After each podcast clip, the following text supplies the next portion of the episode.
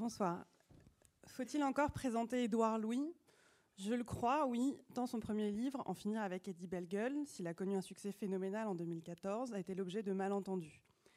Édouard Louis, ici présent, est donc cet écrivain, aujourd'hui âgé de 23 ans, car le temps passe pour nous tous, normalien, dont le premier roman évoquait son enfance de garçon que ses manières efféminées, sa voix aiguë, ses gestes stigmatisés dans son milieu très modeste de Picardie. Il le désignait comme une gonzesse, comme le PD. Ce roman de la honte et de la violence était l'histoire d'une lutte avec soi pour s'exhorter à devenir un dur et l'histoire d'un échec en ce sens. Ce qui en faisait du coup, par la suite, le récit d'une fugue, de la libération d'un individu parvenant à s'extraire du carcan de sa communauté et à sauver sa peau. Paraissant deux ans plus tard, Histoire de la violence part d'un événement advenu dans la nuit de Noël 2012. Alors qu'il rentre à 4 heures du matin, il est abordé place de la République par un jeune homme qui lui plaît, Reda. Les deux garçons montent chez Édouard, font l'amour, discutent, et puis à 6 heures, parce qu'il a commis un, vol pardon, et parce que Édouard s'en est rendu compte, Reda sort un revolver, menace, étrangle, viole son amant, avant de partir en lui demandant pardon. Mais donc, Histoire de la violence n'est pas juste le récit d'une rencontre qui a mal tourné, de cette tentative d'homicide, comme le caractérise la plainte portée comme à son corps défendant par l'auteur. Cette tentative d'homicide n'est qu'un point de départ. Ce roman est une splendide et douloureuse quête de vérité, portant moins sur les faits eux-mêmes que sur leurs causes et sur leurs effets, et leur sens, pardon. Et c'est ce qui en fait la force implacable. Et pour vous en donner un aperçu, euh, Édouard Louis va commencer par en lire quelques pages, les premières. Merci beaucoup. Bonsoir. Euh, je vous prie de m'excuser, je suis un peu malade et je vais essayer d'être le moins chaotique possible.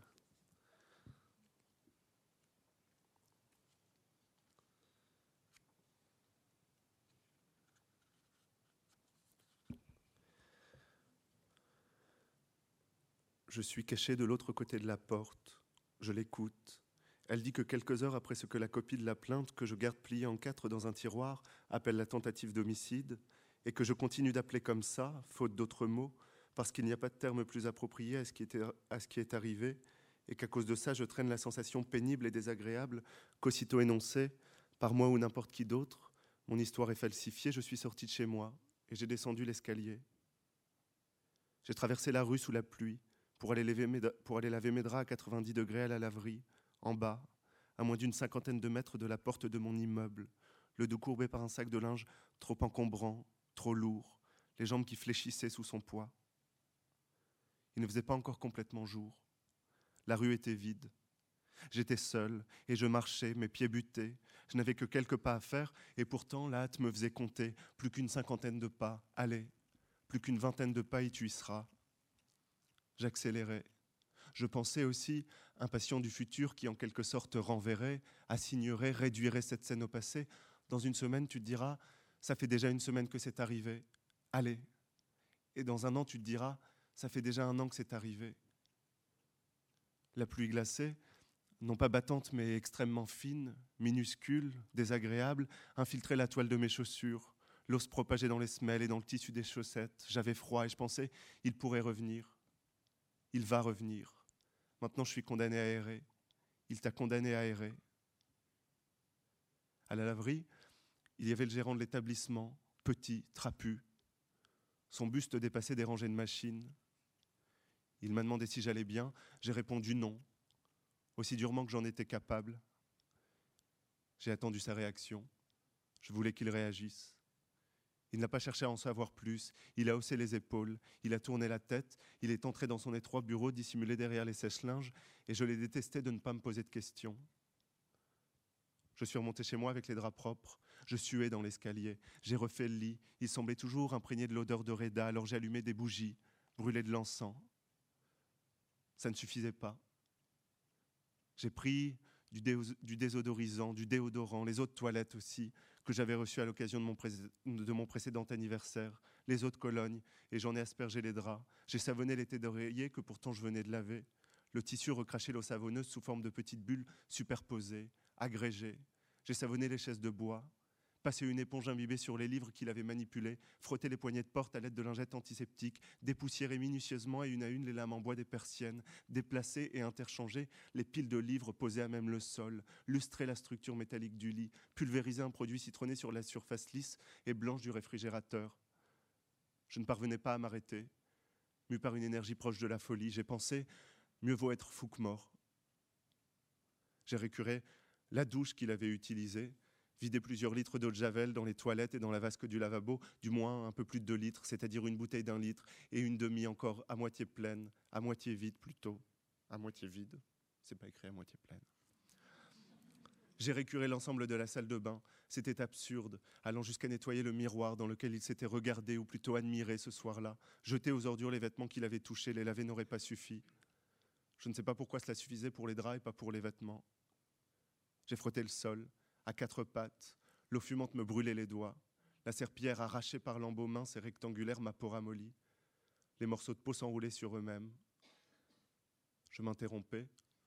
Je prenais de profondes inspirations. Je reniflais en vérité comme une bête.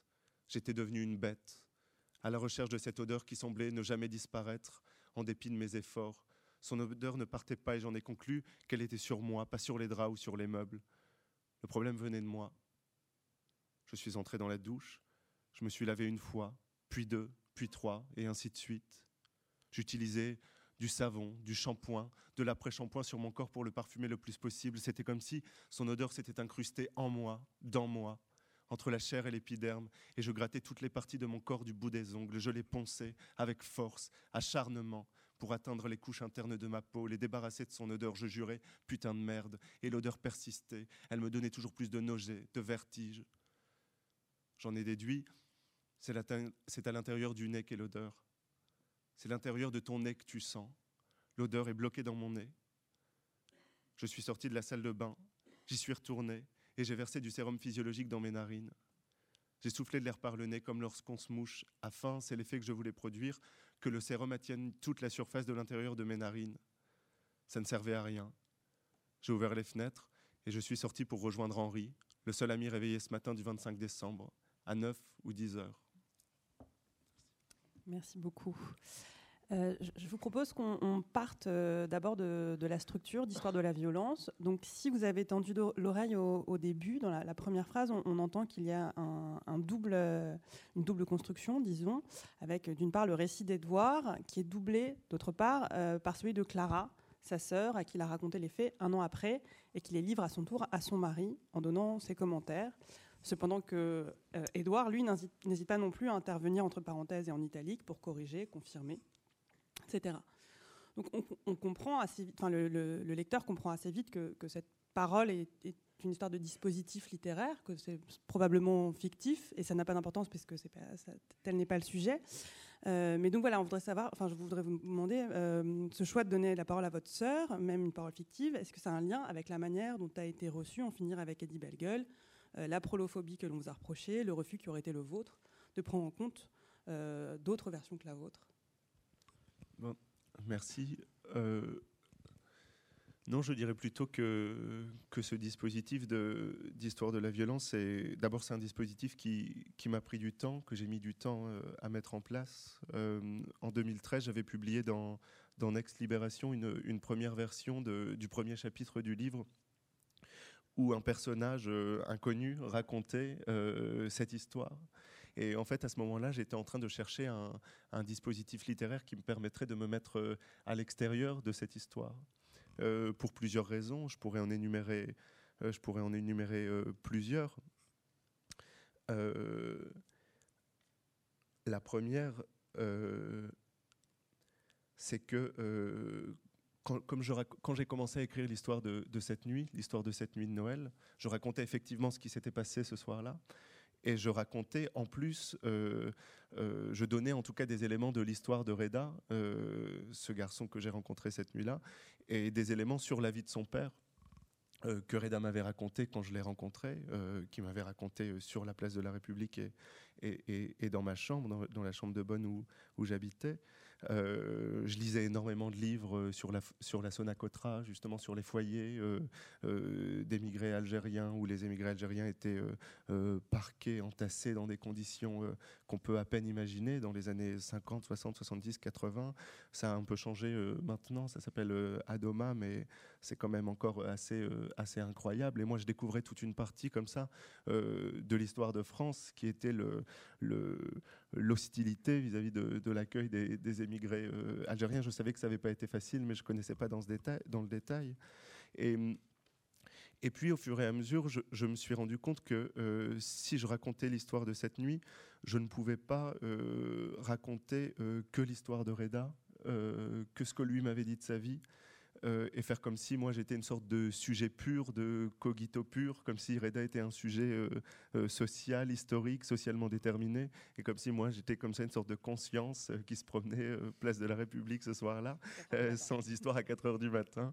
Et, et, donc j'ai voulu donner des éléments aussi de, de mon histoire pour montrer comment l'histoire de cette nuit était, comme je disais, l'histoire de deux rencontres, de, de, de deux histoires qui se rencontrent violemment, de deux histoires qui se, qui se percutent. il était, il était voilà, donc euh, très important de, de, donner cette autre part de l'histoire qui était, qui était mon histoire. Et j'ai cherché un, dispositif qui me permettrait de le, de le faire euh, sans être, sans être laborieux. Et, et, donc j'ai construit le livre comme ça, où ma sœur raconte l'histoire. Je l'entends derrière la porte raconter l'histoire de cette nuit.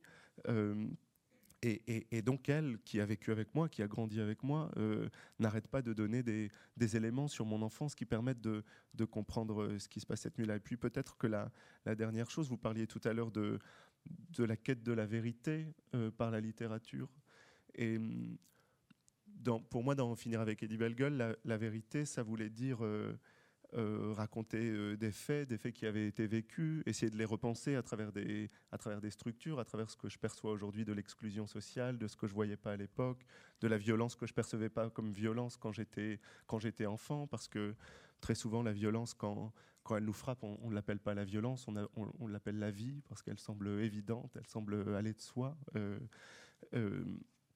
Bourdieu montre très bien dans la, domination masculine comment on demande aux femmes si elles sont dominées. Elles répondent très souvent que non, qu'en fait elles qu'elles ne le sont pas, qu'il n'y a pas de domination masculine, qu'il n'y a pas de donc très souvent la violence qui nous frappe, elle est elle est pas perçue. Et dans et cette quête de vérité, je, je pense que j'ai voulu aller plus loin dans l'histoire de la violence puisque euh, à travers ce dispositif où c'est ma sœur qui parle, euh, on voit très bien parfois dans le livre que ma sœur a raison, euh, et moi je la reprends et je dis que ce qu'elle dit est faux. Euh, mais c'est ça aussi la vérité. Euh, c'est ça aussi restituer la vérité.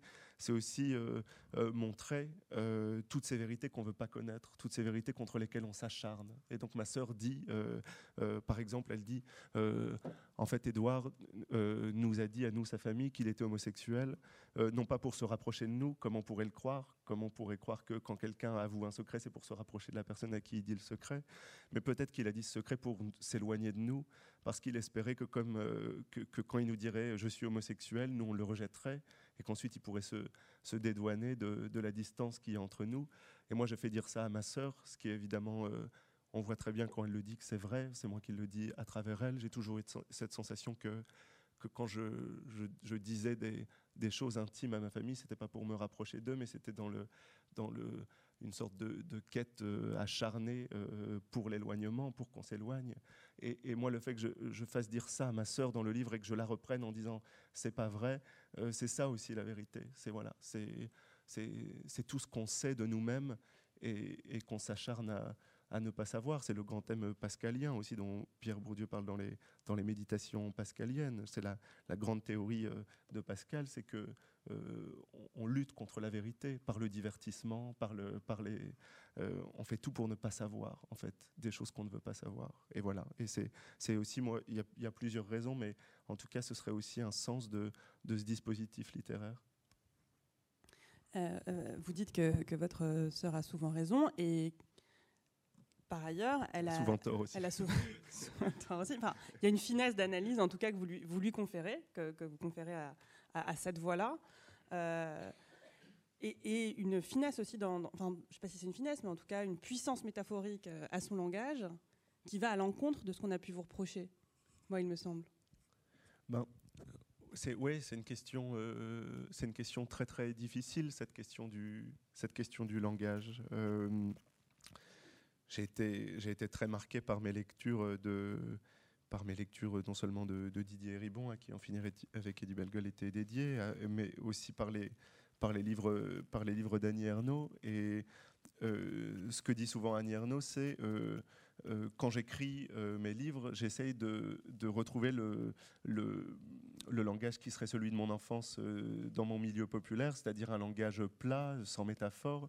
Et, et donc elle, développe son écriture, l'écriture blanche, à partir de cette idée-là, en disant comme ça, en s'opposant à, la construction de la métaphore, en essayant d'être en dessous de la littérature, comme dit Annie Ernaux.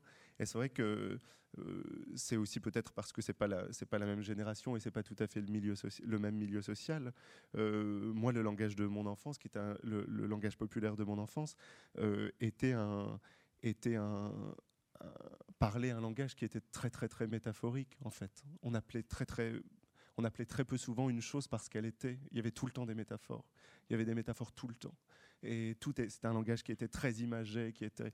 Et moi, j'ai été, j'ai été marqué par ces, j'ai été marqué par ces femmes de, de, mon enfance, par ces tragédiennes, par ma sœur, par ma mère. Euh, ce qui ne veut pas dire que je trouve pas ma sœur euh, insupportable, mais euh, je peux la trouver insupportable et, être fasciné comme ça, et, parfois aussi ennuyé, mais par, son langage, par cette, puissance euh, métaphorique qu'elle euh, dégage à certains moments. Et donc j'essaye d'intégrer ce langage-là en, littérature, mais on ne peut jamais euh, se contenter de, poser cette question sans, se poser la question aussi du, du coût de ce langage. parce que quel en est le coût? Comment est-ce qu'il naît ce langage? Et ce langage, il naît de, il naît de l'exclusion sociale, il naît de l'élimination scolaire. Euh, il y a de langage populaire que par rapport à un autre langage. Si on lui ajoute l'adjectif populaire, c'est parce qu'il existe en relation avec un autre langage, qui est le langage légitime, le langage accepté dans le milieu euh, scolaire, dans euh, le langage qu'il faut parler si on veut réussir ses études, tout simplement, si on veut avoir une chance d'avoir un métier pas trop difficile. Et, donc, c'est une des contradictions euh, du livre, une, question que j'essaie de me, poser, de dépasser, c'est que comment dire à la fois que ce langage est un langage très puissant, très métaphorique, et, en même temps, euh, dire qu'il faut, ouais, qu'il faut, faut en évaluer le, faut en évaluer le coût, qui est un coût, euh, qui est un coût très violent. Moi, ce qu'elle paye, ma sœur ou ma mère, au quotidien pour parler un langage pareil, J'aimerais mieux qu'elle parle moins métaphoriquement et qu'elle puisse manger ce qu'elle veut le soir. C'est évident. Et, voilà, donc c'est une des, questions qui traverse le livre. Mm. C'est cette euh, juxtaposition des discours euh, cette intrication euh, des discours et des langues, cette structure lancinante, obsessionnelle d'histoire de la violence, elle permet, me semble-t-il, de, faire ressentir à quel point les logiques de domination sont liées voilà, à quel point euh, la violence euh, euh, homophobe, la violence raciste, la violence misogyne, la violence du mépris de classe, elles sont intriquées et cette écriture-là, la structure d'histoire de la violence est là pour le faire ressentir. Oui, c'est que, encore une fois, c'était essentiel pour moi de pas de pas faire comme si d'un seul coup ce soir-là, quand Reda sort son revolver et qu'il le met sur mon visage, c'est une violence qui, qui, émerge euh, au milieu de nulle part, mais de montrer par la construction du livre comment, des, comment tout un système de violence, toute une logique de violence venait produire ce qui se produisait et, en effet, euh, ce système, se produit par un, enchevêtrement euh, de violence euh, que j'essaie d'analyser sous différentes manières, sous différents points de vue, par différents points de vue. et un un des, enjeux essentiels dont je, parle beaucoup, mais parce que je crois que c'est important euh, dans le livre, c'est la violence aussi que moi j'exerce. Euh, et ça, ça a quelque chose à voir avec la sœur, bien sûr. Le fait que la sœur soit présente dans le livre et raconte l'histoire euh, met ça en valeur, souligne ça. c'est aussi la violence dont je fais preuve à l'égard de Reda quand je le rencontre. puisque quand je, quand je rencontre Reda, c'est en, en 2012. À, ce moment-là, je vis à Paris depuis pas très longtemps. Et, je me sens euh, en porte-à-faux euh, dans le monde parisien, euh, à l'école des hautes études, à l'école normale supérieure, tout ça, où je je viens pas du tout du même milieu, du même monde social que les gens que je, que je côtoie, que je vois, que je rencontre moi. Et donc, c'est le moment où j'entre dans une, sorte de folie sociale où je veux comme surjouer le bourgeois, paraître au surbourgeois comme ça.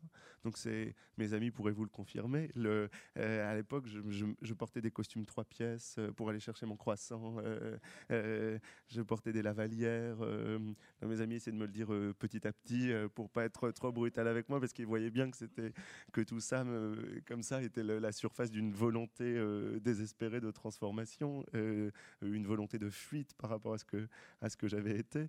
Et, et, le, et donc moi, quand je rencontre Reda, à ce moment-là, on, peut, si vous voulez, euh, vous pouvez lire sur le sujet euh, Violette Leduc, qui, euh, dans son livre La folie en tête, qui est une, justement le, le, sujet du livre, c'est en partie la folie sociale d'une transfuge qui arrive à Paris dans un milieu qui n'est pas le sien, dans un milieu et qui se met à vouloir fréquenter euh, toute l'aristocratie, qui se lie avec, euh, euh, je ne sais plus comment s'appelle cet homme, elle va dans son château, elle va et elle dit je veux absolument en être, je veux, je veux tout faire pour en être. Et donc moi quand je rencontre Reda cette nuit-là, cette rencontre que je relate dans le livre, je suis comme ça et, c'est quelque chose qui qui évidemment doit exercer une violence très forte sur Reda. Moi, euh, pour venir du milieu social duquel je viens, je sais que de voir quelqu'un qui a les airs de la supériorité sociale, euh, quand vous êtes d'un milieu populaire, c'est quelque chose de, très très très très agressif, de très agressant, de très de, terrible. Il y a une histoire que j'aime bien raconter de, mon père qui un jour a, reçu dans son il était, à un moment, il est, devenu balayeur et il a reçu dans, le local de balayeur un, ministre. A un ministre qui venait leur rendre visite. Euh, c'était Xavier Bertrand pour pas citer son nom. Et donc vous imaginez. Euh, et, donc évidemment, sa visite avait été annoncée des jours et des jours avant. Et, mon père avait dit euh, euh, ce sale con, je vais lui dire que c'est un gros con. et mon père comme ça fulminait tous les jours, tous les jours. Et, évidemment, quand, Xavier Bertrand est venu, euh, mon père a été complètement désemparé par euh, son allure, par euh, la manière dont il était habillé, par les gardes du corps qu'il. Et, mon père est rentré à la maison, il a dit en fait c'est un bon gars, c'est pas un méchant. Et, parce qu'il avait été agressé, intimidé par le, toutes les allures que Bertrand avait consciemment et inconsciemment. Et, vous voulez dire qu'avec votre Pléiade sous le bras et. Alors en fait, ça c'était. un peu à Xavier Bertrand. non, pas quand même, j'espère pour moi. Et... J'espère pour Reda, parce que si c'est goût, c'est Xavier Bertrand, c'est problème. Mais le. Mais je, non, non, bien, bien, sûr que non. En plus, c'était pas, c'était pas une pléiade que des, des, gens ont dit ça dans les articles, mais c'était pas du tout une pléiade de, de Nietzsche que j'avais. C'était un livre de, de Clotimon et un livre de Nietzsche qui n'était pas une pléiade. Et, et, et donc, le, j'aime bien les pléiades, hein, si vous voulez m'en offrir à la sortie, je, je suis pas contre. Mais le, euh, voilà, en tout cas, c'est un, enjeu important. Vous parliez de cet euh, enchevêtrement des violences. Euh, c'est ce qui se passe dans cette rencontre avec Reda. Il y a les violences qui se superposent les unes aux autres. moi, la violence sociale, la violence de Reda, le, fait que Reda est déchiré aussi entre, entre un désir et une haine de son désir, puisqu'il euh, on a des rapports sexuels ensemble, et puis ensuite, quand il sort son revolver et qu'il le met sur ma tête, il me dit euh, sale pédale, euh, crève pédé. Et, et, donc la, question du genre, de la sexualité, de, la masculinité, tout ça aussi entre en compte, et c'est tout ça qui produit cette qui produit cette quasi-destruction, cette, presque, cette presque mort de, cette nuit-là. L'autre forme de violence dont vous que, que, vous examinez à travers la, voix de Clara et dont vous, vous avez pu euh, être, euh, être l'acteur, euh, c'est celle, ce sont les vols, les petits cambriolages minables qui, ont, qui lieu, au, village, qui sont, je, crois que vous, allez lire, je propose de lire après le, passage qui est consacré. et pour vous, c'était important de faire figurer ça, cette possibilité-là de soi. Oui, c'est vrai, parce que comment dire, un, ami, il y, a, quelques jours, euh, m'a envoyé un message. Euh, il venait de lire Histoire de la violence et il m'a dit, euh, il m'a écrit J'aurais pu être Reda. Et, sa phrase m'a beaucoup, non seulement beaucoup ému et, beaucoup marqué. parce que c'est, je l'avais pas formulé de cette manière, mais quand j'écrivais Histoire de la violence, c'est quelque chose que je, que je ressentais plus ou moins. le fait que qui réalisait une possibilité de son être que moi j'avais fui en fait, mais qui à un moment donné de ma vie aurait été une, une possibilité de mon être.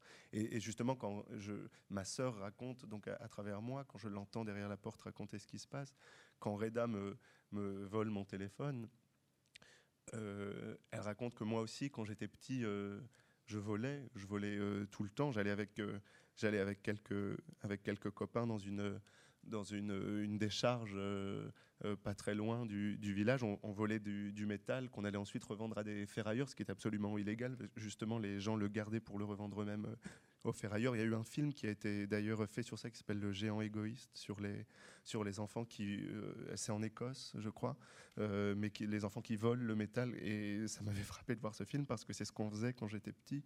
on allait voler du cuivre, du, du bronze, du tout, tout ce qu'on pouvait trouver. Et, voilà, et on, et, on le revendait. Et, et, moi, j'en ai parlé dans Eddie Belle, j'en parle un peu plus. Euh, j'essaie d'aller un peu plus loin dans l'histoire de la violence. Le, euh, la prison, par exemple, c'était tout de même une expérience qui m'était m'est pas tout à fait euh, étrangère. J'ai un cousin qui est mort là-bas quand il avait 30 ans, dont ma sœur parle dans le livre. mon grand-père est allé en prison et, donc c'est vrai qu'il euh, y a une sorte de il y de, miroir un moment qui se dessine euh, avec Reda. Ce qui ne veut pas dire que ce qu'il fait n'est pas insupportable, ce qui ne veut pas dire que je le déteste pas, ce qui ne veut pas dire que que c'est pas euh, intolérable ce qui s'est passé, mais mais en tout cas ça, n'empêche qu'on qu'on peut en, trouver ouais, les causes et que moi ces causes je les comprends d'autant mieux qu'à un moment donné ça aurait pu être moi. Et donc là oui si vous voulez je peux lire le passage où ma sœur raconte qu'en effet on, volait.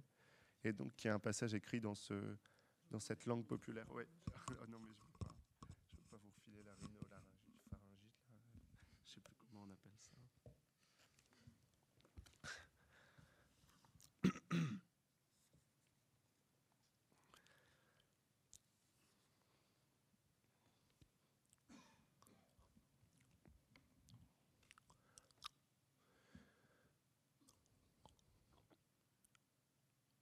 Mais il volait moins souvent que les autres, Édouard.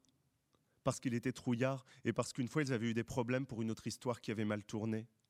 Ils s'étaient fait attraper à cause d'un cambriolage qu'ils avaient mis en place et qu'ils avaient préparé ensemble, la même bande. D'ailleurs, entre eux, ils s'appelaient la bande. Édouard, il sortait de la maison après quand on avait fini de manger et il prévenait Je vais rejoindre la bande à l'arrêt de bus. Et je me disais en moi, la bande, la bande du calme. Si vous croyez que vous êtes impressionnant à cinq campagnards sur vos mobiles à trouiller, puis pleines de bousses de vache, ou votre vieille bagnole rafistolée achetée d'occasion dans le bled d'à côté à votre cousin qui a eu pitié de vous, vous vous trompez. Vous n'êtes pas à Chicago ici. Vous impressionnez personne. Mais un jour, ils ont été trop loin.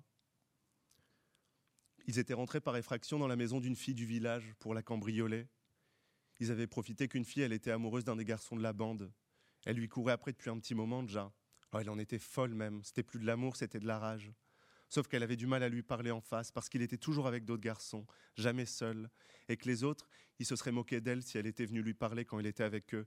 Ils l'auraient charrié. Tiens, tiens, il y a de la galinette cendrée qui s'approche. Attention, galinette cendrée à 5 heures. Leurs expressions. Ils savent même pas parler normalement. Alors apparemment, il se passait rien. Mais elle, elle restait amoureuse. Et là, ils ont eu leur idée à la con. Je t'explique. Il lui avait dit à celle qu'elle aimait, tu vas la voir. Tu lui fais croire que tu as envie de tremper le biscuit et tu l'emmènes dans la chambre en haut. Ma main a coupé qu'elle va te suivre dans la chambre. À peine la question posée, parce qu'elle a bien envie de se faire décapsuler, la Constance. Honnêtement, ça se voit de la manière qu'elle te mate depuis au moins un an. Elle n'est pas discrète. Et nous, pendant ce temps-là, on rentrera en bas sans faire de bruit. Attention à ce qu'elle laisse bien la porte d'entrée de, la de la maison ouverte, et puis on emportera le plus de matériel possible et on partagera. La fille, Constance, elle avait marché facilement. Elle était amoureuse, la pauvre. C'était facile. Alors ce soir-là, ce qu'ils font, c'est qu'ils rentrent chez elle et ils se retiennent de ne pas exploser de rire tellement ça les amusait de faire ça. Ils remplissent leur sac à dos et qu'est-ce qu'ils prennent? Est-ce qu'ils auraient pris les bijoux, les choses qui ont de la valeur? Non, ce serait les surestimer, et faut pas les surestimer. Ils ont embarqué son lecteur DVD, sa PlayStation, les jeux qui allaient avec, et ils ont tout mis dans leur sac à dos, ils sont sortis sans faire de bruit, sans claquer la porte pendant que la Constance, elle était avec le garçon à l'étage du dessus en train de faire des bricoles. Ils sont partis en courant, ils ont été dans le jardin de Steven, Edouard il me l'a dit, il m'a jamais dit pour la ferraille, mais ça il me l'a raconté, et ils ont dansé en rond autour des objets volés. T'imagines la scène, toi? Ils chantaient, et puis ils se prenaient dans les bras des uns des autres, ils étaient assez idiots pour être fiers du coup, et pour penser avoir fait le casse du siècle, et pour penser être des caïds, et pour penser être devenus des vrais hommes pour ce qu'ils avaient fait. Alors ils ont continué la fête, toute la soirée, et puis ils ont ouvert des bières, et se faisaient des compliments pour avoir volé. Même pas des bijoux à un vélo, comme je te disais, non, non. Mais les Pokémon sur PlayStation, ou je sais plus trop quoi, Harry Potter. Et j'aimerais bien te dire, ils se félicitaient pour un jeu qu'ils auraient même pas joué avec, mais ils étaient assez bêtes et immatures pour jouer à des jeux comme ça, et puis pour passer des journées ensemble devant la télé pour jouer à ça, assez idiot. Mais ce qu'ils attendaient pas, c'est que la fille a tout compris. Comment elle aurait pu tout deviner? Il soupçonnait le garçon de tout lui avoir avoué parce qu'il croyait qu'il était vraiment amoureux d'elle, même si pour faire le malin devant ses copains, il disait qu'il avait juste envie de se la faire, la Constance, et qu'il n'était pas amoureux d'elle. Il pensait que quand elle avait vu ses affaires, quand elle avait vu que ses affaires, elles avaient disparu, qu'elle s'était carrément envolée, elle s'était effondrée en pleurs, qu'elle avait fait une crise de larmes et qu'elle avait paniqué en disant que ses parents ils allaient la démolir, et que l'autre, le garçon, comme il en était amoureux, il n'a pas supporté de l'avoir pleuré, et qu'il l'a prise dans ses bras, et qu'il a balancé tous ses copains en lui disant la vérité, et en lui faisant promettre de jamais rien dire, de pas dire que c'était les autres qui avaient... Euh, de jamais rien dire. Nous n'avons jamais su, mais c'était l'hypothèse la plus plausible. Là, c'est moi qui parle. Le soir même, elle a prévenu la gendarmerie en donnant les noms. Et le lendemain, ils ont dû tout rendre et s'excuser. Édouard, il était dans un état de panique pas possible. Il n'était pas fier. Il était comme un zombie toute la journée en pensant qu'il pourrait avoir des ennuis avec la justice et qu'il aurait un casier judiciaire qui l'empêcherait de devenir instituteur. C'était son rêve. Mais ils étaient plutôt arrangeants, les Schmitt, parce qu'ils les connaissaient bien.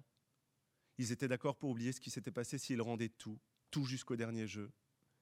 Et après, après ça, Édouard, il avait de plus en plus peur. Et quand la nuit, sa bande, elle partait avec des marteaux, il y allait de moins en moins, parce qu'il n'arrivait pas à oublier sa peur. Impossible. Il allait de moins en moins dans l'établi. Et quand il a vu Reda, il avait pris ses affaires, il s'est dit que c'était pas si grave que ça. Je veux dire que c'est pas comme si ça lui paraissait impossible ou aberrant ou extraordinaire de voler. Il avait vu d'autres le faire, pas seulement sa bande de zouaves. Un exemple, notre grand frère aussi, il avait eu des, des emmerdements en volant au supermarché. Donc Édouard, il connaissait bien ça. C'est arrivé des milliards de fois. Et puis chaque fois la même chose. Les Schmitt, ils venaient taper à la porte et notre mère, elle ouvrait. Et déjà, rien qu'à la tête qu'ils faisaient, les gendarmes, elle avait compris de la raison de ce qu'ils faisaient ici. À la manière qu'ils se tenaient les mains et la manière gênée qu'ils enlevaient leurs casquettes et puis tout. Parce que bon, ils la connaissent bien, notre mère, depuis toujours. Elle comprenait. Ils avaient grandi dans le même village. Ils se croisaient au café ou à la maison de la presse. Et ils étaient gênés d'être obligés de lui apporter des mauvaises nouvelles. Elle comprenait avant même qu'ils aient dit un mot. Et déjà, elle s'emportait. Ah, c'est pas vrai, qu'est-ce qu'il a encore fait celui-là Mais brun, il me foutra jamais la paix. Il va continuer jusqu'à ce que j'y reste d'une crise de nerfs, mais quel malheur, quel malheur d'avoir une vache et puis pas de beurre. Et donc les gendarmes lui disaient sans surprise, votre fils ou pas votre fils, mais directement son prénom puisqu'il la connaissait depuis ses premiers jours, depuis ses premiers pas à lui dans les rues du village et que leurs enfants avaient grandi ensemble et étaient allés dans la même école, dans le même collège, puis dans le même lycée avant qu'ils ne l'abandonnent, tandis que leurs enfants à eux continuaient plus longtemps puisqu'ils étaient enfants de gendarmes, souvent pour devenir gendarmes à leur tour comme si l'alternative pour ces enfants qui avaient grandi ensemble avait été de devenir voleurs pour se faire arrêter par les anciens amis devenus gendarmes, ou de devenir gendarmes pour arrêter les anciens amis qui volaient. Et lui disait, Votre fils a été arrêté, le sac plein de marchandises et surtout de bouteilles d'alcool au supermarché Carrefour. Et ma mère qui était désolée et qui disait Je sais bien, je sais bien, c'est pas la première ni la dernière. Je crois bien malheureusement que quand je serai encore sous quatre planches, six pieds sous terre, il continuera encore. Ah, quel malheur Écoutez, il paiera pour ce qu'il a fait, c'est tout. Qu'est-ce que je peux faire? J'ai honte. J'ai plus rien à faire d'autre que d'avoir honte. Et finalement, puisque de toute façon elle ne pouvait pas l'en empêcher, qu'elle était consciente de son impuissance face à mon frère et qu'elle savait qu'il allait recommencer et que quoi qu'il fasse, elle lui pardonnerait, voyant dans tous ses actes de délinquance le dernier avant son assagissement une transformation totale et radicale, elle prenait le parti d'en rire. Avant d'en rire, quand il était encore temps pour la gravité, son entourage lui disait que le comportement de son fils, mon grand frère, ses vols et le reste étaient insupportables, intolérables, inacceptables et qu'elle ne pouvait pas continuer à lui donner de l'argent, l'argent qu'il lui réclamait, qu'elle n'avait pas et qu'elle faisait tout pour trouver quand même et pour lui donner. Elle disait, je peux quand même pas laisser mon gosse crever de faim, même si on l'avertissait qu'avec cet argent, il achèterait de l'alcool, qu'avec l'alcool, il serait sous et incontrôlable, et qu'à cause de cet état d'ivresse, qui était devenu son mode de vie, il irait voler d'autres bouteilles dans les supermarchés, et que le cycle reprendrait. Mais chaque fois, elle prétendait que ça n'aurait plus jamais lieu, et que c'était la dernière fois. Elle disait que son fils avait changé, qu'il n'était plus le même. Elle répétait, là, ça y est, je crois que l'alcool, c'est fini pour lui, il a changé. Et il ne changeait pas. Il recommençait. Et elle redisait, là c'est la dernière fois, après celle-là, l'alcool, ce sera fini pour lui. Il m'a juré qu'il arrêtait, là c'est la bonne, là je le sens que c'est la bonne, je le connais, c'est quand même mon gamin, je sais qu'il ne buvra plus jamais un verre. Puis il recommençait. Je ne sais pas si elle croyait elle-même à ce qu'elle disait, si elle croyait réellement qu'un jour il arrêterait. À force, elle prenait le parti d'en rire, une fois la colère atténuée. C'est fait, c'est fait, mieux vaut en rire que braire. Et elle riait, en ajoutant qu'il était tellement ivre qu'il volait à Carrefour sans prendre aucune disposition pour ne pas être arrêté par les vigiles. Il se donnait le temps de remplir lentement son sac à dos de bouteilles. Et elle disait en riant, et ce con, il prenait même pas les plus chères, mais celle à 10 balles dégueulasse qu'il avait l'habitude de boire, celle qu'on peut même pas appeler ça du whisky, mais seulement du torboyau. Et elle s'en moquait. Il laissait bien le temps aux caméras de capter ce qu'il était en train de faire.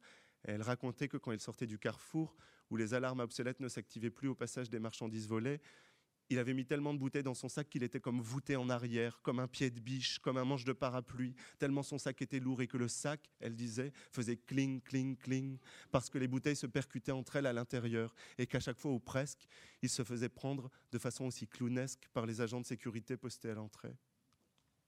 Voilà. Euh, vous, vous, écrivez euh, au gueuloir, vous, relisez beaucoup à voix haute ce que vous écrivez au fur et à mesure? Euh, oui, euh, en fait, je lis mieux que ça quand je suis chez moi, je vous promets, parce qu'aujourd'hui je suis malade, mais, euh, mais, mais, effectivement, je ne je, je sais pas, c'est une habitude que j'ai que, que j'ai prise probablement de, du théâtre, quand je faisais du théâtre, quand j'écris un, quand j'écris un texte, non seulement je le, je le relis à voix haute, mais, mais je le joue. je me lève dans mon salon et je le, et je le joue, et, et ça m'aide comme ça à trouver à trouver quelque chose de, je sais pas, de plus rythmé, de plus et de plus vrai. Ouais. Donc je je crie pas forcément, mais en tout cas j'essaye de, de vivre un peu le, texte que je suis en train de que je suis en train d'écrire. Et puis ça me semble tellement, euh, oui, c'est un peu comme euh, c'est un peu comme Reda. Le, le, ce langage-là, c'est une des, des, possibilités de ce que j'aurais pu être. C'est un de c'est une modalité euh, abandonnée de ce que j'aurais pu être. Et donc je et donc, quand je, le, quand je l'écris, je le sens de manière euh, aussi vraie et authentique que si, quand je vous parle là. Euh, en introduction, je, disais qu'en finir avec Eddie Bellegueule était, l'histoire d'une libération, et à sa manière, il me semble qu'Histoire de la violence l'est aussi, dans la mesure où euh, cette écriture, cette intrication du discours, vous, permet d'échapper à ceux dans lesquels on, les flics, la justice, votre sœur, même vos amis, essaient de vous enfermer c'est aussi de ça dont il est question euh, dans ce texte-là. Oui, le, livre est construit comme une sorte de recherche de ma parole, comme une sorte de, récupération de, ma parole sur ce qui s'est passé. Et en fait, dans l'écriture du livre, euh, ma sœur raconte l'histoire, et puis à mesure qu'on s'approche de la fin du livre, euh, je ne veux plus écouter ma sœur. Et donc je coupe ces, je coupe ces monologues et je me dis, ne l'écoute plus, ne l'écoute plus. Et c'était comme de, euh, oui, c'était pour moi une manière d'essayer de, euh, mettre mon propre discours sur ce qui s'était passé cette nuit-là. C'est aussi, euh, je l'ai souvent dit, mais c'est aussi, c'était aussi une des, motivations, une des choses qui m'a donné l'énergie pour écrire Histoire de la violence, c'est que après cette nuit-là, j'ai eu tout de suite l'impression que mon discours, mon expérience, pardon, était prise dans le discours euh, à la fois du, de la police quand je vais porter plainte, qui est euh, à la fois dans le discours des, des, médecins, à la fois et donc euh, de manière paradigmatique dans le paroxystique plutôt dans la, les deux, dans le dans le la parole de ma sœur, dans ma sœur qui est en train de, de raconter cette histoire et on, on s'aperçoit que que quand on vit quelque chose, notre histoire est toujours prise dans des prise dans des, dans des narrations extérieures. En fait, notre vie est, notre vie est toujours, euh, notre vie est toujours euh, racontée par les autres, toujours euh, racontée de l'extérieur. Et, et, souvent, comme, comme ça arrive souvent dans le livre avec ma sœur, je, je ne me reconnais pas dans le langage qu'elle pose sur moi, dans le langage qu'elle impose. Je ne reconnais pas ce que j'ai vécu dans, dans ce qu'elle dit. Et donc tout le livre est, est, en effet conçu comme une sorte de, de fuite des, des, narrations des autres, une fuite de, de la manière dont, dont, les autres parlent de, de mon expérience pour essayer de la raconter euh, comme moi j'avais envie de, de, la raconter, de porter ma, de porter ma propre plainte d'une certaine façon. Euh, parce que quand je suis face à la police et que la police me dit euh, euh, euh, type maghrébin, comme si c'était l'explication de ce qui était arrivé, comme si c'était ce qui faisait sens dans ce qui est arrivé, c'est évidemment un type de narration auquel je voulais à tout prix échapper. Et il y a une phrase encore plus frappante dans le, que je restitue dans le livre, qui est que après plusieurs heures de plainte, puisque je vais porter plainte le lendemain, et donc je suis emmené d'un commissariat à l'autre, puisqu'à chaque fois on me dit euh, votre histoire est trop grave pour nous, votre histoire est trop grave pour nous. Puis je finis par arriver euh, au bout de trois étapes à, la police judiciaire. À un moment, je suis, je suis complètement épuisé et j'ai envie de partir, j'ai envie de m'enfuir en courant du commissariat. Et, et, le, et le policier me dit euh, mais de toute façon, vous pouvez partir, votre histoire ne vous appartient plus. Et, et puisque de toute façon, que vous partiez ou non, il y aura une plainte, il sera poursuivi, il sera recherché, il sera et c'était une sorte d'énoncé euh, traumatique. On a tous comme ça dans la vie des énoncés traumatiques, une phrase que quelqu'un nous dit à un moment donné, et après qui constitue une obsession qui peut régir son comportement pendant des années, euh, euh, comme les parents qui disent tu m'as déçu, vous voyez. Et puis après les gens ils construisent pendant des c'est vrai, on constitue comme ça à l'intérieur de, fragments, de segments de nos vies des des, traumatismes qui peuvent après permettre de construire quelque chose. Et, ça, ça c'en était un, ça se, se fait comme. Oui, cette phrase, c'est plus votre histoire. Alors, ce qui est très bizarre, il y, a, un paradoxe euh, très grand. Euh, euh, que Geoffroy de la évoque aussi dans son livre Jugé, qui paraît en même temps qu'Histoire de la violence, et je le dis aussi parce que j'en parle dans le livre,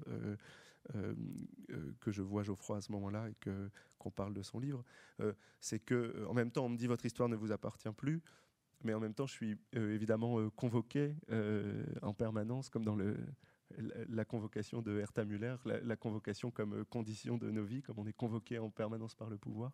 et moi, je suis, sans arrêt convoqué à, parler de cette histoire, donc je suis comme ultra inclus.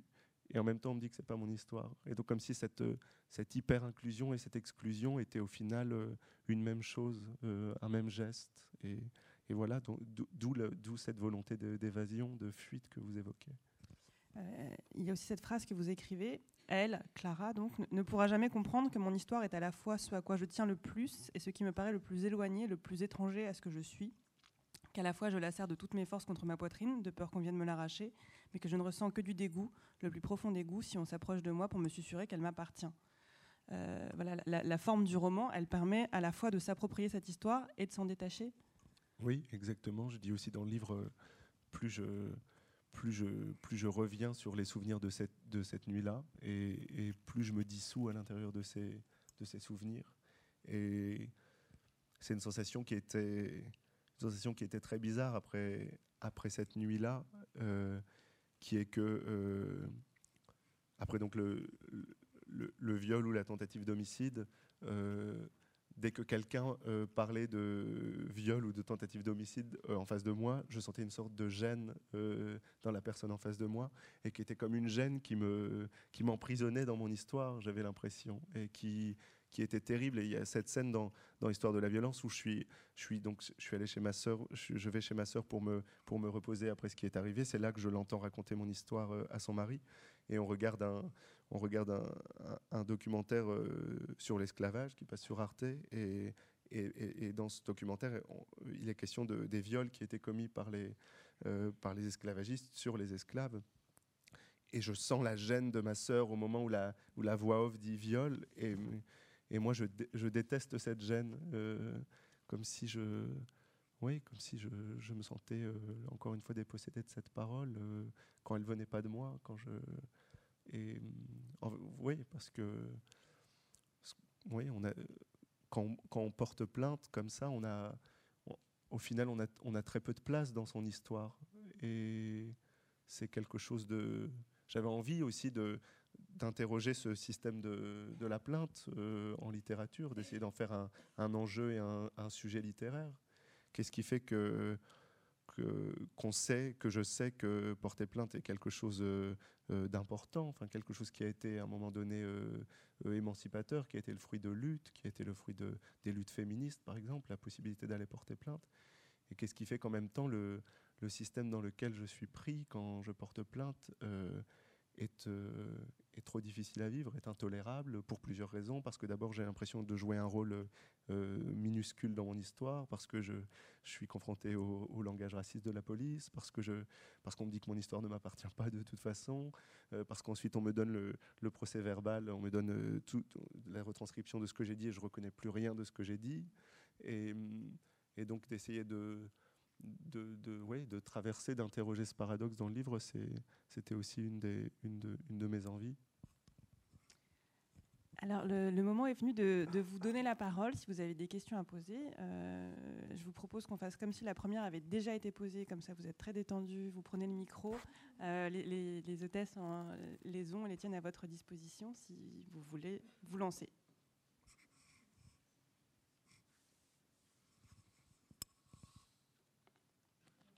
Et sinon, ben, moi, je, lève la main et puis comme ça. C'est la première qui est toujours difficile.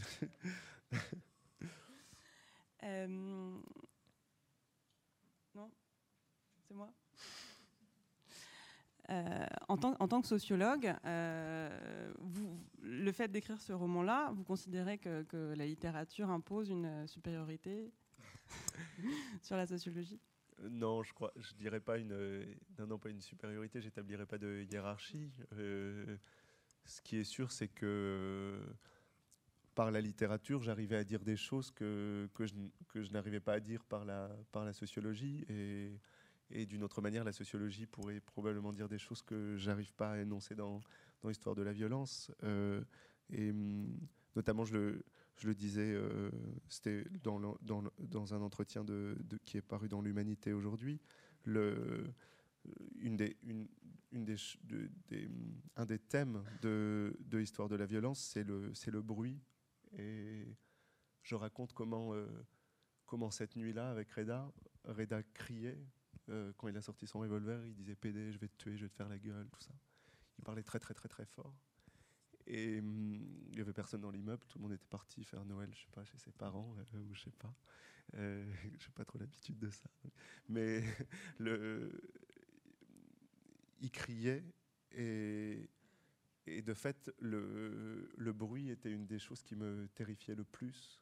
Et, je raconte un moment dans le livre aussi comment je, je me mets à chuchoter pour, euh, parce, pour parce que j'ai l'espoir que Reda euh, m'imitera, qui chuchotera aussi. Et de fait, à un moment, c'est incroyable, ça marche. Il est avec son pistolet, il me dit Je vais te tuer, je vais te tuer, je vais te tuer. Et moi, je lui parle tout doucement comme ça.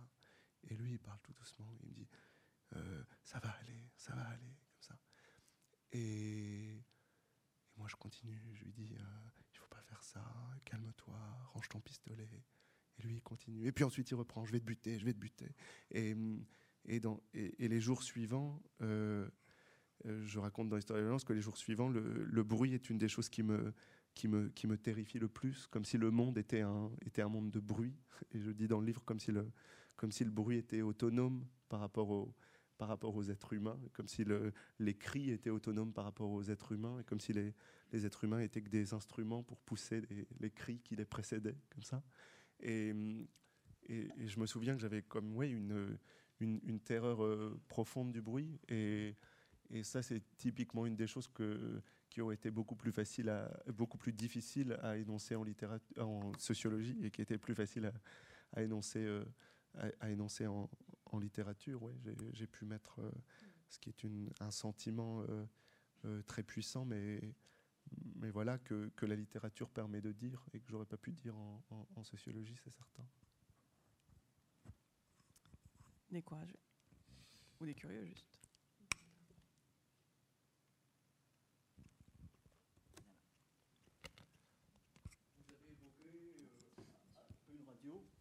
Que vous, vous avez parlé en Picard, enfin avec euh, un fond Picard, et j'aimerais savoir que, comment vous, êtes, euh, vous en êtes sorti, euh, à votre idée. de, de, cette enfance, de, de cette enfance. Du parler. Du ah, du parler. De ce qui est resté du Picard dans votre parler. Et ce qui est dans le, le, parler de votre sœur, par exemple, qui il reste, des, des, traces. Et alors comment, comment on, en est sorti, comment on en sort? Bon, c'est pas simple, mais justement dans, dans, l'histoire de, la violence, j'évoque, euh, quand j'évoque cette, arrivée à Paris et le mal-être euh, en, arrivant à Paris, cette espèce de, folie sociale, euh, elle était liée aussi, cette folie sociale, à une forme de d'ivresse de la métamorphose et une sorte de plaisir à essayer de, se métamorphoser le plus possible par rapport à ce que j'avais été euh, quand j'étais enfant, euh, cette enfance qu'évoque Clara dans le livre. Euh, et, c'est un moment où je, où je me suis transformé très consciemment, en fait. Je me mettais, enfin, je me mettais tous les jours devant la glace et je m'entraînais à parler sans, sans accent. Euh, j'essayais de gommer l'accent en parlant seul devant le miroir. Et, et de la même manière, ce que je raconte parfois, je, coupais des petits morceaux de pain que je mettais dans une assiette avec une amie et je m'entraînais à manger différemment, je m'entraînais à rire différemment. Et, et en quelques années, comme ça, je, me suis transformé, j'ai jeté tous mes habits, euh, je travaillais dans une boulangerie la nuit, euh, je me suis acheté des nouveaux vêtements. Et hum, ce qui me rend toujours, euh, ce qui a tendance à me rendre, tout en étant très bourdieusien, mais peut-être que c'est ça être bourdieusien aussi, ce qui a tendance à me rendre très optimiste sur la possibilité de la transformation, la possibilité de la transformation personnelle et, de la transformation sociale. C'est qu'il y a une sorte de évidemment, cette, volonté que j'avais, elle était, elle était déterminée. Euh, mais en tout cas, je, me suis vu euh, comme ça par un. Je me suis vu me changer euh, complètement en quelques années, changer de visage. J'ai changé de nom aussi. Enfin, ça, maintenant, je l'ai trop dit, mais j'ai changé d'état civil. Et, donc, je me suis aussi complètement éloigné de, ce langage. mais ce qui n'empêche que, bien sûr, j'en ai, ai des souvenirs et que et, qu'aujourd'hui il n'y a bien sûr pas un jour où où je suis ce que je suis sans avoir peur de redevenir ce que j'ai été et, donc c'est aussi pour ça que ce que ce langage continue de, me hanter c'est bizarre quand on, quand on fuit tout ça on a toujours peur de bon il y a presque pas un jour où il y a presque pas un jour où j'ai pas peur d'aller travailler à l'usine. Enfin, je suis même ému de dire ça, par contre, c'est un peu con. Mais... mais c'est vrai, j'y pense tout le temps. Et voilà. Et le langage vous semble dangereux encore ben, euh, le, je, j'aurais plutôt. Euh, vous savez, les, les, souvent les écrivains adorent euh, parler du langage et, et, et je pense que je pense qu'on peut pas parler du, du, langage seul comme on le fait parfois en littérature, sans poser les euh, sans se poser la question des conditions sociales qui produisent ce langage euh, et les effets sociaux euh, qu'on ressent quand on parle un langage ou quand on en parle un autre. Donc bien sûr il y a une violence du, langage, une, dangerosité du langage, mais qui est toujours liée au, type de violence du monde, dans lequel euh, on est, dans lequel on, vit. Euh, après, le langage, c'est certain, a une certaine, a une certaine autonomie, a une certaine autonomie, euh, et porte avec lui un discours idéologique. moi, ma mère, si elle dit gay, elle peut pas s'empêcher de dire PD. elle, elle dit pas. moi, je, dis PD parce que je le suis, mais quand c'est elle qui le dit, ça a un autre sens. Et, c'est certain que le, fait qu'on utilise des mots pour désigner certaines réalités ont un effet direct euh, sur cette réalité. Et quand ma mère parle de euh, si, elle, parle de Reda, elle va dire Bougnoul, euh, alors qu'il est kabyle. Euh, euh, et, donc, bien sûr, il y a une, violence propre du langage, en fait. Oui. Et, c'est ça aussi qui qui m'intéresse euh, dans le livre, euh, quand, je, quand je, décris une même réalité par plusieurs langages Qu'est-ce que ça veut dire de, décrire une même réalité avec deux langages et qu'est-ce qui, qu'est-ce qui change radicalement de, l'un à l'autre en fait. C'est presque c'est presque comme si c'était une comme si c'était une autre réalité. Et, et voilà. Monsieur là-bas était en premier et puis après dans, dans les, les, dans l'histoire de la violence vous... vous racontez votre histoire mais en même temps beaucoup d'autres histoires. Euh, est-ce que vous imaginez ou vous construisez déjà d'autres histoires qui, ne sont pas la vôtre? Euh, Vous voulez que je vous fasse un teasing de mon prochain livre? Euh, Ben, euh, oui, quand je raconte une histoire, je pense toujours à d'autres histoires. et et par exemple, justement, dans, l'histoire de la violence, il y a un moment donné où euh, Reda m'a parlé de l'arrivée de son père en France. Donc son père arrive en France euh, après la guerre d'Algérie. Euh, il est kabyle. Reda est très, anti-arabe aussi, est très raciste ce soir-là. Quand je le rencontre, il me dit des choses très violemment anti-arabes. Et comme je suis je le trouve magnifique et je suis très attiré par lui. Je fais comme si j'avais pas entendu. Et, euh, mais je me dis bon. Euh, et, donc son père arrive. Il est, il est, il est, il doit aller vivre dans un dans un foyer euh, Sonacotra, donc six personnes dans 7 ou 8 mètres carrés, des incendies permanents, le manque de nourriture, tout ça je, je, le décris dans le livre, le fait de ne pas pouvoir sortir aux heures qu'il veut comme, un, comme un enfant, le fait de ne pas pouvoir accueillir des femmes dans les chambres, dans les foyers Sonacotra. Euh, et après quelques années, euh, ne plus avoir le droit d'accueillir non plus des hommes, parce qu'on a peur que, que, les hommes, euh, s'ils n'ont plus de femmes, feront avec ce qu'ils ont sous la main, ou éventuellement qu'il y ait des, vrais homosexuels. et, donc Reda m'a raconté cette histoire, et moi j'avais envie de, j'avais envie de, de, l'écrire, j'avais envie de la, j'avais envie de la raconter dans, dans le livre. Et quand j'ai quand j'écrivais Histoire de la violence, j'avais envie de raconter l'interaction entre le père de Reda et le, directeur du foyer, euh. Les, directeurs de foyer étaient très souvent des anciens militaires, et donc c'était euh, souvent des gens pas très drôles, euh, qui avaient combattu dans les colonies, dans les anciennes colonies françaises, tout ça. Et, au, départ, je construisais un, personnage, le personnage, du, directeur du foyer. Et après un certain temps, j'avais, je sais pas, une sorte d'impression de, facticité, de, de construire un personnage euh, comme ça, dont je connaissais rien. Euh, j'avais l'impression de, j'étais pas à l'aise avec ça. J'avais l'impression de jouer à la fiction et, et je, j'y croyais pas.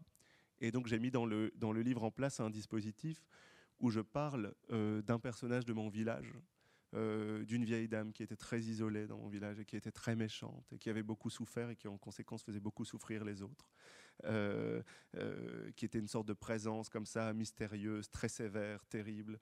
Et, à plusieurs moments dans l'histoire de la violence, il y a cette construction littéraire où je présente un personnage que je connais pas, qui est presque fictionnel, par un personnage que j'ai connu. Et ça me permet d'échapper au, au, sentiment de facticité. Et du coup, pour répondre ce qui répond plus directement à votre question, c'est que quand je raconte euh, une histoire, j'en raconte toujours d'autres, donc je pense toujours à, d'autres histoires. Et, là, euh, peut-être que quand je vous vois, je suis en train de penser à quelqu'un que je connais pour essayer de comprendre un peu, de voir qui vous êtes. et quelqu'un de très bien, vous en faites pas. mais, mais, mais, mais voilà, c'est quelque chose que, que vraiment j'ai essayé de faire dans dans l'histoire de la violence. Peut-être qu'un jour j'écrirai des personnages euh, de pure fiction, mais dans l'histoire de la violence, j'étais pas, j'étais, je sais pas pourquoi, j'étais vraiment, j'étais vraiment pas à l'aise avec ça. Et je trouvais que de, de raconter l'histoire de quelqu'un que j'avais connu euh, profondément, que j'avais vu tous les jours, etc. Rendez les, euh, pardon, je dis, etc. J'aime pas dire ça. me permettait d'être, d'être plus proche de, plus proche du réel. Et donc je pense toujours à d'autres histoires, oui.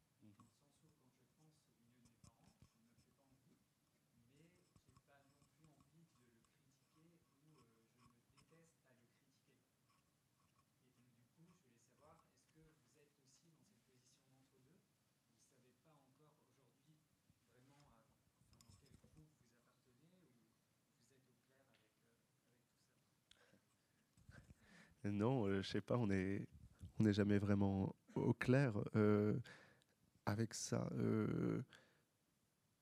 le le fait est que, bien sûr, je me sens souvent très mal à l'aise dans la, dans la bourgeoisie. je me sens très à l'aise quand je critique la, la bourgeoisie. Je pense qu'il faut, il faut pas il faut pas traiter de la, même, de la même manière ce qui est différent. Donc moi, j'ai pas envie de critiquer le, monde de, mon enfance. J'ai envie d'être juste quand je j'en parle, c'est-à-dire de, dire de la violence quand il y a de la violence, de parler d'autre chose, de parler de l'homophobie très forte qu'il y avait dans mon enfance, du racisme très important. Euh, le Front National a fait presque 70% au deuxième tour dans le village de mon enfance. Donc euh, pour moi, pas c'est pas c'est pas critiquer, c'est être être juste et et, comme je le répète aussi beaucoup, je crois qu'on peut, être juste sans amour et qu'il n'y a pas besoin d'aimer sa famille ou, le, monde de son enfance pour être juste. Et donc je suis plus à l'aise pour critiquer la, bourgeoisie, bien sûr, dans laquelle je me me sens pas euh, me sens pas à l'aise. Pierre Bergogneau, dans son livre qui s'appelle euh, Exister par deux fois, parle de de la contradiction de, de, de, l'écrivain en l'occurrence, mais je pense qu'on peut, ça peut nous servir de, point de départ à une, à une analyse plus générale. Euh, dit euh, être un écrivain bourgeois, euh, c'est une contradiction dans les termes, pourtant avec laquelle les écrivains doivent vivre, parce que quand même, quand vous écrivez, euh, vous n'êtes pas à la chaîne, donc vous appartenez quand même au pôle dominant du monde social. vous n'êtes pas en train de laver les toilettes des autres, vous n'êtes pas en train de... Et, et, vous êtes à votre bureau en train d'écrire euh, ou au café ou ce que vous voulez. Mais, euh, et donc il faut vivre avec cette contradiction qui fait qu'on fait partie de la bourgeoisie. Mais, dit Pierre Bergogneau, euh, si on veut être, si on veut pas être un écrivain lamentable, on est obligé de ne pas être bourgeois, d'être dans une distance critique par rapport à la bourgeoisie. Sinon, on fait simplement que de porter l'idéologie dominante. Et en termes de en termes de, en termes de classe, euh, je pourrais dire que je vis dans une situation euh, qui est, qui est à peu près celle-ci, qui est que, euh, vous voyez, c'est pas le lumpen prolétariat qui est là ce soir. Donc, évidemment, ce serait une mystification de dire que je vis pas dans un milieu bourgeois. mais ça n'empêche que quand j'écris, quand je pense, quand je vis, j'essaie de, de critiquer le, la domination et donc ce que représente la bourgeoisie à l'intérieur de, des mécanismes de, de domination. Et et, c'est aussi par ce sentiment de, malaise euh, qu'on peut, qu'on peut essayer de faire autre chose, de faire advenir euh, la réalité euh, autrement. Voilà, on a le temps pour une dernière question.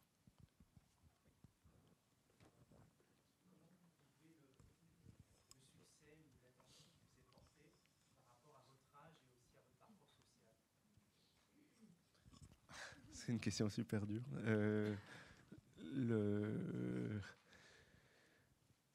Écoutez, euh, en fait, euh, le problème, c'est que la catégorie de succès, elle est, elle est, elle est trop vaste. C'est une, c'est une trop grande catégorie. Et, et du coup, ça, ça dépend ce qu'on, ce qu'on pose derrière cette, ce qu'on pose derrière cette question. Il y a quelque chose qui m'a toujours un peu amusé et, intéressé dans le, dans le livre de, de Pierre Bourdieu qui s'appelle euh, Les règles de l'art.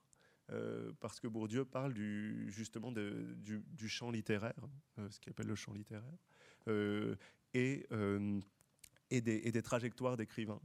Et il montre que souvent, enfin justement il dit pas souvent, il dit qu'une des caractéristiques des écrivains qu'il analyse, euh, c'est euh, d'avoir été euh, inconnu pendant très très très longtemps et puis d'avoir été connu à un moment donné, comme par exemple Samuel Beckett ou, ce, qui est, vrai, Alain Robe Grillet ou, Marguerite Duras. Et en même temps, c'est drôle parce que Bourdieu n'arrête pas de dire, euh, sauf Zola, qui a eu beaucoup de succès, et sauf Céline, qui a eu le prix Renaudot pour son premier roman, qui a eu un, succès énorme, euh, sauf Victor Hugo, qui était un modèle. Euh, le premier roman de Jean-Paul Sartre a aussi beaucoup de succès, ce qui lui a valu beaucoup d'animosité dans le milieu académique, sauf Thomas Bernhardt, qui a pu s'acheter une maison avec son premier roman Gel, comme il le décrit dans son autobiographie. Et, donc, il y, a, évidemment un problème dans la construction du, modèle et ce qui, ce qui montre bien que le, le, la catégorie euh, succès ou insuccès est, est, est, trop grosse. Moi, si, si j'avais. Euh, si, si je sais pas, le, si le succès d'Histoire de la violence, c'était euh, Le Figaro qui dit c'est un livre merveilleux, je le vivrais très mal. Et si c'est si la presse littéraire qui le dit, si c'est euh, Annie Ernaux ou, euh, Pierre Bergogneau qui m'envoient un mot pour me dire qu'ils ont aimé mon livre, ça me rend évidemment, très heureux. et, quand je quand pour en finir avec Eddie Bellegueule, Pedro Almodovar m'a dit qu'il aimait mon livre. Ça, c'est le succès dont je rêvais. Si c'est ça, alors oui, j'aime bien. Euh, et, donc voilà, c'est une catégorie un peu piégée parce qu'elle est, très vaste. Euh, après, il y a bien sûr des, faits euh, objectifs qui fait que ça m'a moi, ça m'a donné, je sais pas, ça m'a donné, ça m'a donné de l'énergie aussi. Je me suis dit qu'il y avait une sorte d'effet de verdict, pour reprendre le mot de Didier Ribon, puisque puisque Pedro Almodovar ou Annie Ernaux me disaient tu es écrivain, eh ben, il fallait le devenir et il fallait l'être. Et, et, et, voilà, ça m'a permis de, ouais, de plein de choses, de, payer les dettes que j'avais contractées avant. Euh, de, voilà. Voilà, merci beaucoup Edouard et merci, à vous. Bonne soirée. Merci à vous.